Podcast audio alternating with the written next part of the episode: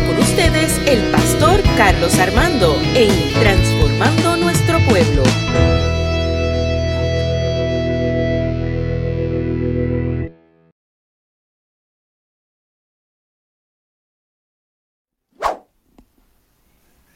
Dios me lo bendiga a todos y a todas en esta mañana del Señor. Yo le bendiga más a la iglesia más alegre de Caguas, nuestra iglesia. Nuestra iglesia. Yo veía, gracias Luli, yo veía el video del, del de acción de gracia y, y la satisfacción de Adiel cuando, cuando lo dijo, digo, qué bien se siente decir eso. es, es que definitivamente somos una gran familia y lo afirmamos porque lo somos. Amén. Qué bueno es el Señor. Hoy quiero compartir con ustedes en esta mañana la palabra del Señor. Eh, quiero que busque el libro de Isaías 58. Isaías 58.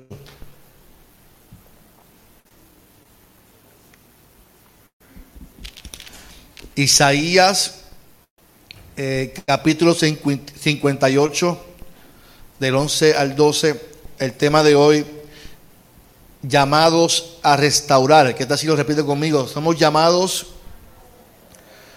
somos llamados, cinco personas nada más de, de mil que hay aquí. Somos llamados a restaurar. Muy bien.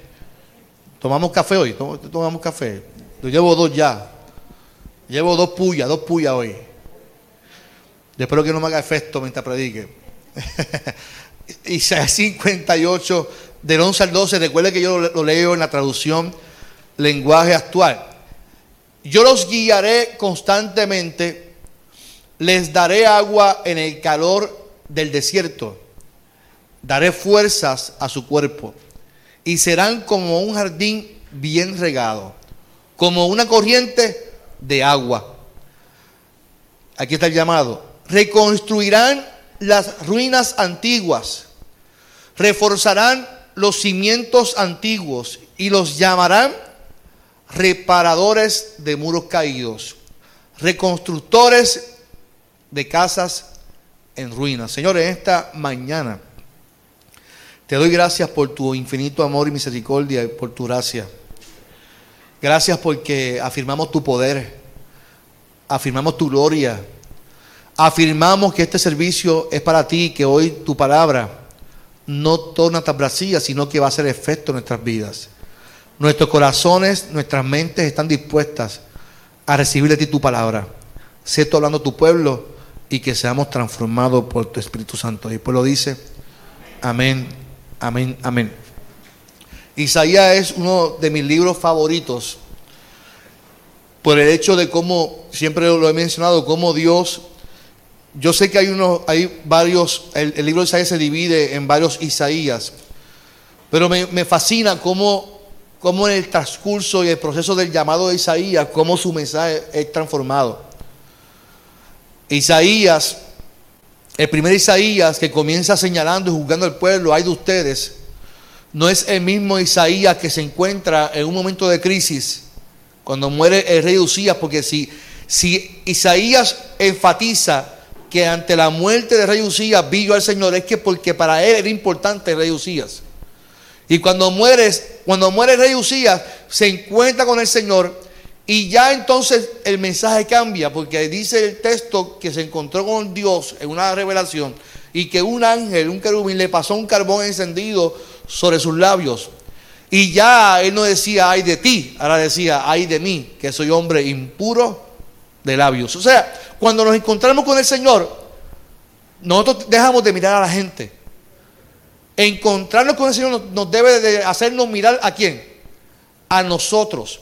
Y cuando nos miramos a nosotros nos damos cuenta de nuestra vulnerabilidad, de nuestros asuntos, de nuestros escondites, de nuestros pecados, de todo. Y decimos, ay de nosotros que somos gente pecadora. Y qué bueno que en el transcurso su mensaje fue transformado. Y en ese proceso del tercero cuarto Isaías, en el capítulo 58, el texto comienza ante las disyuntivas, ante un proceso difícil. Recuerden que el pueblo de Israel venía de ser esclavo, venía de haber pasado procesos en el desierto, venía de diferentes experiencias dolorosas, pero ahora se encuentra en un contexto muy distinto y Dios le confronta al pueblo. Y a mí me encanta cuando Dios le confronta al pueblo porque Dios no tiene problema con decir la verdad. Recuerda que Dios no, no es como nosotros. Dios se percata en el, que, el pueblo utilizaba el ayuno para sus beneficios y para maltratar a la gente. Usted sabe que el ayuno es un asunto de, relación con Dios. Y mismo Jesús dijo, cuando, cuando ayunen, no, se ponga la, peor ropa, vístase de, la manera más elegante, así cálense, que la gente no pregunte qué les pasa a ustedes, sino que, que se note algo distinto. Y en el pueblo utilizaba el ayuno. Si usted lee los primeros versos del capítulo 58, se va a dar cuenta que había un asunto de que utilizaban el ayuno para beneficios personales. Eh, utilizaban el ayuno para actuar de manera injusta contra la clase obrera. En realidad, Isaías estaba diciendo una dura verdad al pueblo que de nada valía ese esfuerzo de ayunar si el enfoque o la intención no es la correcta. Yo creo en el ayuno, yo creo que esta iglesia debe de moverse, y eso es una propuesta que le tengo a los diáconos y a los intercesores. Debemos de movernos nosotros en el mes de enero, en el mes de ayuno y oración. Todo el mes ayunando y orando. No es que no vamos a comer, hay un proceso de comer, ¿sí? porque recuerda que hay horas por comer. Pero deberíamos de, de, celebrar el, el proceso, pero con un buen enfoque, con un buen enfoque. Porque Isaías le está dando al pueblo lo que realmente es el ayuno. Y cuando usted lee los versos después del versículo 1 en adelante, eh, eh, Dios le habla al pueblo por medio de Isaías de lo que realmente es el ayuno. Y el ayuno es hacer justicia. Si usted lee, dice que el ayuno es desatar a los que están atados. En fin, todo lo que tenga que ver con la restauración de un pueblo. O sea, el ayuno no es para medir nuestra espiritualidad, como por muchos años la iglesia ha hecho. Yo conozco gente que se va para el monte a orar, ayunar, pensando que allí va a alcanzar más unción que cualquier persona. Hay gente que se para tantos días de ayuno pensando que eso le va a dar más unción que cualquier persona. Eh, eh, eh, me voy al monte, me voy a hacer esto porque necesito unción. Y la unción ya usted y yo la tenemos. No hay que irse al monte, no hay que buscarla en lo alto. Hay que simplemente el conectarnos con Dios nos da la unción porque estamos sellados por medio del Espíritu Santo de Dios. ¿Cuándo dicen amén? Pero si usted va al monte orar, si usted va a ayunar, si usted va a hacer algo para glorificar a Dios, tiene que utilizarlo para beneficio del pueblo, no para beneficio suyo. Si usted va a ayunar, dice el, el texto, tiene que utilizarlo para bendecir a los que tienen hambre. Tiene que utilizarlo para hacer justicia con los que no tienen. Tiene que utilizar el proceso de ayuno para encontrarse con Dios, pero para actuar. Es importante que entendamos que todo lo que se hace debe ser para actuar en el nombre poderoso del Señor. Isaías le está diciendo al pueblo que si ustedes practican este tipo de ayuno, entonces van a experimentar algo distinto. Y en el versículo 11 dice, entonces, y ahí que está algo poderoso, cuando nosotros actuamos en el favor de Dios y actuamos para beneficio y justicia de Dios, de la gente, dice el versículo 11, Jehová te va a pastorear por siempre. En las sequías saciará tu alma y dará vigor a tus huesos. Posiblemente usted vea esto y diga, no me hace sentido lo que dice el texto, pero a ellos le hace sentido por el cansancio del camino. Le hace sentido por el agotamiento del desierto. Le hace sentido por todos los procesos que vivieron en el caminar junto con Dios. Le hace sentido que Jehová le diga al pueblo que los va a pastorear por siempre y que aún en la sequía, en los momentos difíciles donde no encuentro producto, no encuentro fruto, Dios me dice que Él en mi sequía me va a saciar y que me dará vigor a mis huesos llenos de artritis. Y eso es importante porque lo primero es que si el pueblo practica la justicia a los que están siendo oprimidos, el pueblo va a experimentar entonces la presencia divina de Dios en todos sus caminos. Entonces pregunto yo, si yo actúo a favor del pueblo, actúo, utilizo mi don, utilizo el ayuno, todas mis prácticas para que el pueblo se edifique, la promesa es que si yo lo hago, Dios mismo estará conmigo en todo momento. Que Dios me dará las fuerzas. Que Dios aún en mi sequía. Yo no sé cuántos de ustedes han pasado sequías espirituales. Aunque no es una sequía espiritual lo que habla ahí, pero sí nosotros pasamos sequías. Momentos donde no sentimos nada. Momentos donde nuestra mente se siente nublada. Y aún así Dios dice, aún en tus procesos yo siempre estaré para llenarte, para saciarte, para bendecirte. Yo creo que eso merece una aleluya, un amén, porque Dios está prometiendo, actúa en mi favor y yo estaré siempre contigo. Oye, ¿qué mejor pastor que pueda pastorear nuestros caminos que Dios? Créamelo. Como el salmista, Jehová es mi pastor. Y, y el salmista, créame, antes de eso, de afirmar que Jehová nuestro pastor había experimentado procesos muy dolorosos. Pero él sabía que en todos sus caminos allí estaba el Señor. Y que si Jehová era su pastor, nada le iba a, faltar. Porque este promete que nos va a pastorear no por unos días, no por unos años, sino que su promesa es que iba a estar siempre con su pueblo. Iglesia, nuestro Dios, aunque usted y yo lleguen momentos de sequía y no lo experimentemos y no sintamos, créamelo, Él está. A mí me impactó mucho algo que dijo ayer el jueves. Y en su proceso de testimonio me fascinó cuando él dice, yo me alejé, eh, ¿sabe? Él, narraba que él sentía como Dios, como su corazón se derragaba, se derragaba de Dios. Dice, fue mi primer que desamor, dijo él. Y lo interesante, y él lo dijo, que mientras eso ocurría, yo dejaba de amar a Dios, pero Dios, dice él, nunca dejó de amarme a mí. ¿Por qué razón? Porque Dios promete estar con nosotros por siempre. Su amor no, no tiene condición. Nosotros pensamos muchas veces que nuestro Dios es como nosotros los seres humanos. Yo que tengo dos hijos, imagínense que, están en una, edad difícil. Ahí yo le decía a mi cuñado, Héctor, ¿tú quieres ver probada tu paciencia? Ten hijos. ¿Tú quieres ver cómo tu paciencia se vuelve en canto? Ten hijos. Mi hijo está en los terribles dos. Que para mí que son terribles cero, terribles uno, terribles dos, y para mí que eso va a seguir. Y mi hija está en los ocho años y eh, pelean. mi hija papá, nunca voy a pelear con Sebastián. Yo lo amo con todo mi corazón. Sebastián, déjame. Y, y Sebastián ahora, como habla, Karina, no. Sebastián, no me hables así. Karina, no. Sebastián, Karina, deja la pelea. Papá, puedo jugar con, Sebastián. Pero si usted lo que hace es pelear, Dios mío. ¿De qué, yo estaba hablando ahora mismo? Ya se me fue. Cuando hablo de, mis hijos se me va la paciencia. Se me va la paciencia. Los hijos, cuando uno tiene hijos, uno le da algo. Y si se porta mal, uno lo castiga quitándole qué. Hoy en día quítale un teléfono a un hijo. Quítale el teléfono a un hijo. Usted le quita, y entonces si se porta bien, te voy a dar qué. Para que te sientas contento. Si te sientes mal, te lo quito. Nuestro Dios no es así. Nuestro Dios promete estar con nosotros siempre. No depende de lo que yo pueda hacer. Su promesa es estar contigo y conmigo siempre. Me caiga yo y tropiece, me aleje yo de Él. Él no va a decir, ahora te voy a quitar nuestra salvación. Ahora te la voy a dar. Ahora estoy contigo, pero ahora, ahora no.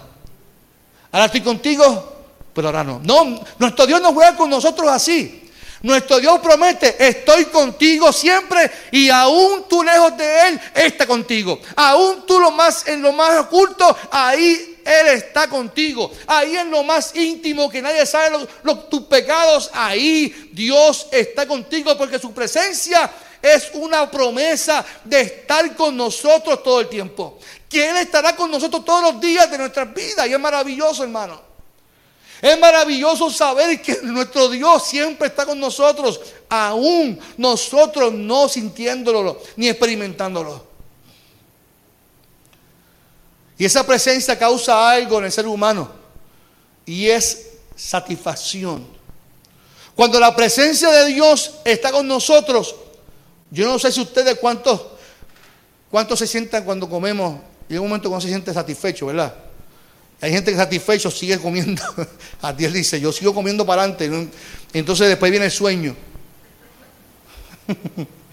Lo malo de comer con Adiel es que tú sabes cuando ya terminó, porque empieza los ojos a llenarse. Y yo digo, me estará escuchando porque ella está medio dormido. Yo ya, ni quiera tú, porque este está chocado ya de la cartera que se da. Cuando, cuando nos sentimos llenos, nos sentimos satisfechos, y eso es lo que hace Dios. El texto habla que en esa sequía que puedas estar pasando, Él saciará tu alma.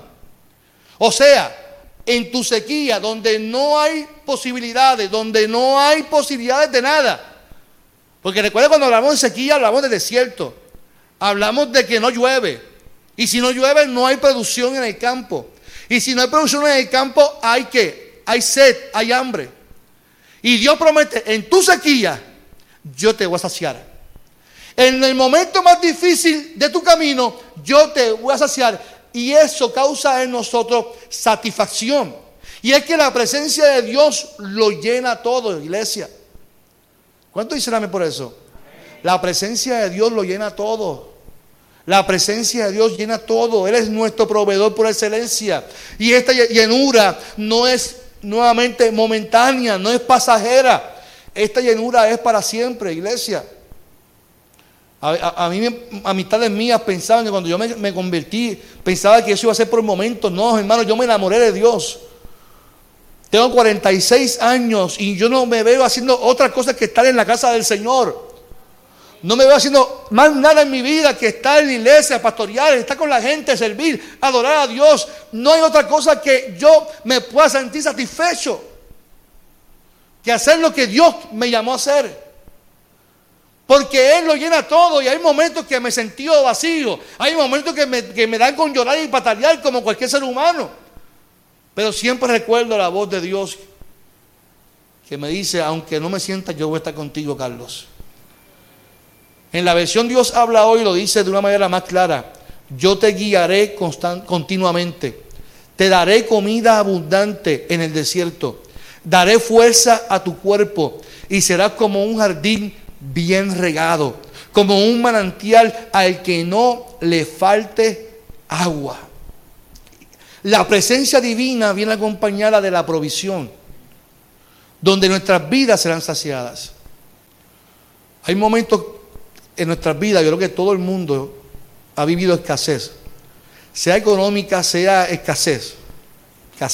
todos experimentamos eso. Yo Todavía recuerdo el proceso cuando Lina se quedó sin trabajo y, todavía se me, se me compunge eh, eh, el, pecho por todo lo que experimentamos con una niña de, apenas dos, años.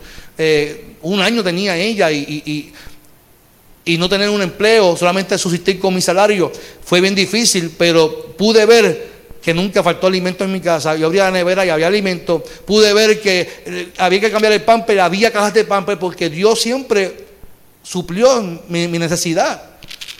Y no solamente mi necesidad, sino la necesidad de mi esposa y la necesidad de mi hija. Porque eso es lo que hace el Señor, porque dice que será como un jardín, como un huerto, donde no le faltará agua. Y yo quiero decirte esta mañana que si tú estás experimentando hoy algo difícil, en una sequía, sea espiritual o en tu casa, Dios promete regar tu vida hoy. Y Dios promete que nunca te faltará agua en tu casa, que nunca te faltará nada porque Él lo llena todo. ¿Cuánto dicen amén por eso? Oiga, ¿sabe por qué no le, no le faltará agua? Porque Jehová estará siempre. Y Él es el agua que sacia para vida eterna. ¿Cuánto dicen amén en esta mañana? Y todo esto tiene un proceso. Primero entendemos que el proceso de orar y ayunar es para hacer justicia al pueblo.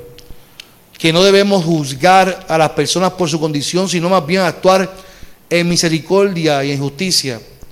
Luego entendemos que el proceso nos lleva a experimentar la presencia divina cuando actuamos en favor de la gente, saciando al pueblo, renovando las fuerzas de sus huesos y regando sus vidas con la lluvia fresca del Espíritu Santo.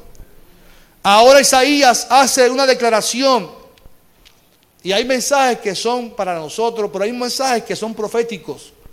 Y esto es un mensaje profético para ti que yo quiero compartir contigo en esta mañana. Porque el versículo 12 es un mensaje que Dios quiere traer a tu corazón en esta hora. ¿Cuánto lo quieres recibir en esta mañana? El versículo 12 dice, y los tuyos edificarán las ruinas antiguas, los cimientos de generación y generación levantarás. Escuche bien. Y serás llamado reparador de portillos, restaurador de calzadas para habitar la revelación del texto que recibo en esta mañana y este mensaje para ti iglesia es que cuando experimentes que Dios es el que está constantemente en tu vida, Dios, escuche bien, no es para que te quedes sentado, es que Dios te va a utilizar a ti para renovar a tu gente, para renovar tu comunidad, para renovar la generación y la generación de tu generación. Un pueblo completo será restaurado por lo que tú hagas. Nosotros como iglesia tenemos un llamado de Dios y créame que no es el de juzgar. Y yo creo que esta iglesia nunca lo ha hecho y yo me siento muy feliz, muy cómodo. Créame, como pastor me siento muy cómodo en cómo ustedes viven en, comunidad. Aquí la gente llega y no se siente impresionado de cómo visten y cómo se sienten. Yo creo que aquí la gente es feliz. Y cuando uno es feliz no vive pendiente de la vida de nadie. Amén, hermano. Qué bueno es el Señor. Pero hay gente que se encuentran en ruinas espirituales. Hay gente que vive hoy sin fe. Han perdido todo. Hay gente que todavía vive arrastrando asuntos de ansiedad desde María. Hay gente que la pandemia le trastocó sus emociones y viven en ruinas. Hay gente que llega a la casa del Señor y buscan, están buscando saciar, saciar su necesidad, porque emocionalmente se encuentran lacerados. Hay gente que han perdido su seguridad, no se sienten seguros ni aún con la misma iglesia. Hay una, una generación que se está levantando sin fundamento. Si no, simplemente vaya a las redes sociales las redes sociales, usted vaya y mire cómo viven nuestros jóvenes hoy en día. Buscando cualquier cosa para hacerse viral y que la gente los vea. Porque el sentido de las redes sociales es que la gente nos, vea. Que nos vea haciendo ridículo. Que nos vea haciendo algo. Porque si hago ridículo me voy viral, me voy trending, posiblemente me paguen por lo que estoy haciendo. Entonces, ¿cuáles son los valores de hoy en día? ¿Qué nos llena a nosotros? Usted sabe que hay pastores en Estados Unidos que se han suicidado porque no han sido trending en las redes sociales. Porque un culto no tiene mucho view comparándose con otros cultos. Hay gente que su tensión es cuánta gente nos está viendo ahora mismo. Esa es su tensión. ¿Cuántos views tengo? Para, para yo sentirme satisfecho de lo que estoy haciendo es cuántos views tengo. ¿Cuánta gente me está dando like? Un compañero se siente frustrado porque la iglesia no le da like a su, a su culto y a lo que él hace en sus redes sociales. Entonces, ¿con qué queremos llenar nuestro vacío, nuestra sequía? ¿Con qué queremos llenar nuestra sequía? ¿Con qué queremos llenar nuestro vacío? Si la gente vive sin fundamento, sin esencia de Dios, cuando uno entiende la esencia de Dios, uno no está pendiente a los views, uno no está pendiente a los likes, uno no está pendiente a nada de eso, uno está simplemente pendiente, pendiente a agradar el corazón de Dios. Y cuando vivimos intentando agradar el corazón de Dios, dice el texto que Él nos llena a nosotros, quien único puede llenar tu vida y mi vida es el Espíritu Santo del Señor. Y si Él lo llena, lo llena todo. Nada nos puede satisfacer más que la presencia del Señor. Nada nos puede llenar más que la presencia del Espíritu Santo de Dios en nuestras vidas. La iglesia entonces es llamada a restaurar y levantar a esa generación. Y yo voy a ser un poquito fuerte con la iglesia hoy, con amor y lo que nos están viendo en las redes sociales. El culto no es el medio para que la gente sea transformada. Si usted vino hoy esperando salir transformado, es en la escuela bíblica, es en la educación. No, no, el culto, la gente va a los cultos esperando llenar un, un hueco emocional. No sé si me entiende. Donde la música apela a mis emociones, donde el mensaje apela a mis emociones, donde, donde el momento del culto, el llamado y yo llore y me voy, pero donde, lo, donde yo soy transformado, donde mi vida es transformado es en la educación. En mi casa, quien me transformó fue mi mamá y mi papá, ¿por medio de qué? No fue en la iglesia, fue, fue en mi casa como por medio de valores, de educación repitiéndome en las, noches eh, el Padre Nuestro, repitiéndome eso no se hace, repitiéndome Carlos, ten cuidado, repitiéndome esto, di gracias, di con permiso, repitiéndome. Y nuestra generación de jóvenes de hoy en día, nuestros niños de hoy en día, la iglesia tiene una responsabilidad sobre los niños. Sí, los papás tienen una responsabilidad. Yo tengo una responsabilidad sobre mi hijo y mi hija. Y yo no se la puedo delegar a la iglesia. Pero sí la iglesia tiene la responsabilidad de llenar y dejar que el Espíritu Santo también llene esos niños también. Y que esa generación que se levanta, que está buscando saciar necesidades en nuestras comunidades, sientan la presencia de Dios en la iglesia y nunca más se quieran ir de la iglesia. A mí me duele cada vez que yo veo gente moviéndose de iglesia en iglesia, de iglesia en iglesia, de iglesia en iglesia, buscando llenar qué, buscando saciar qué. Me voy de la iglesia, ¿por qué? Es que el pastor me cae mal. Entonces, la culpa siempre de los pastores. Porque nosotros tenemos que entretener a la gente, parece. Yo tengo, yo tengo como que. Yo tengo un pajarito. un pajarito. Tiene que ser un pajarito, Nidia. No puede ser estática. Tengo un pajarito ahora yo. Tengo algo ahí, no sé, el micrófono y yo tenemos algo. Pero yo miro yo, ¿qué, la gente está buscando saciar en la iglesia? ¿Qué la gente está buscando saciar en la iglesia?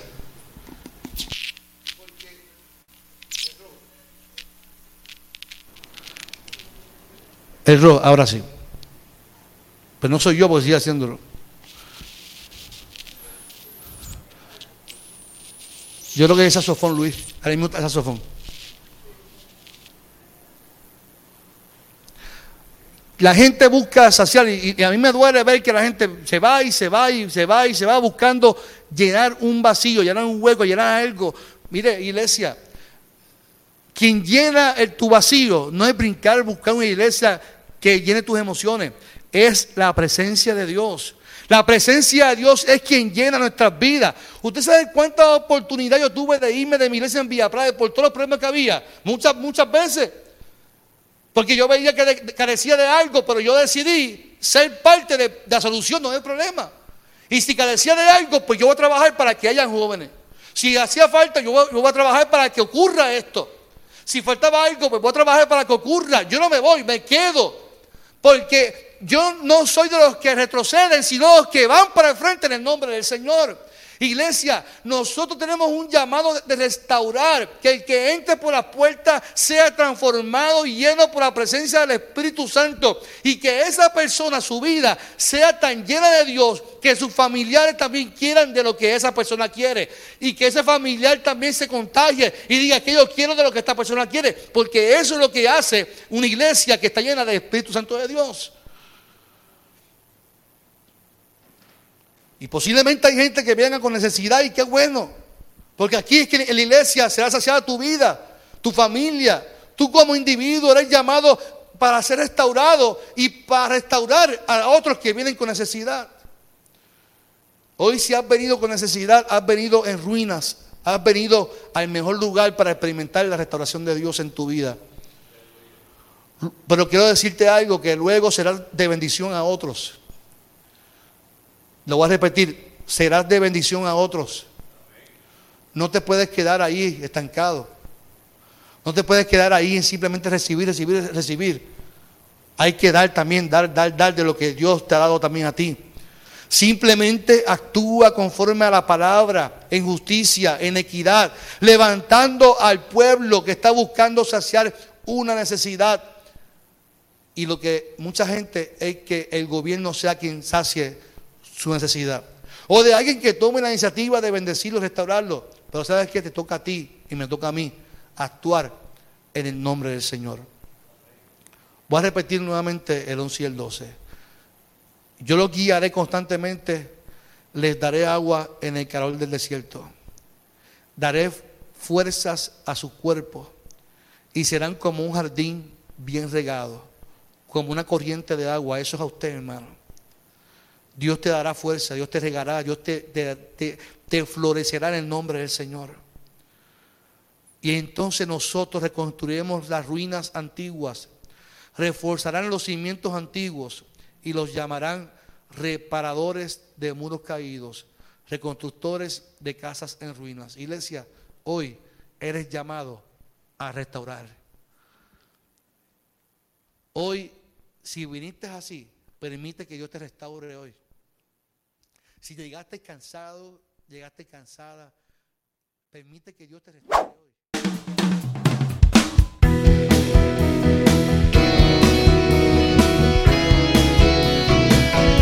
Esto fue Transformando Nuestro Pueblo con el pastor Carlos Armando.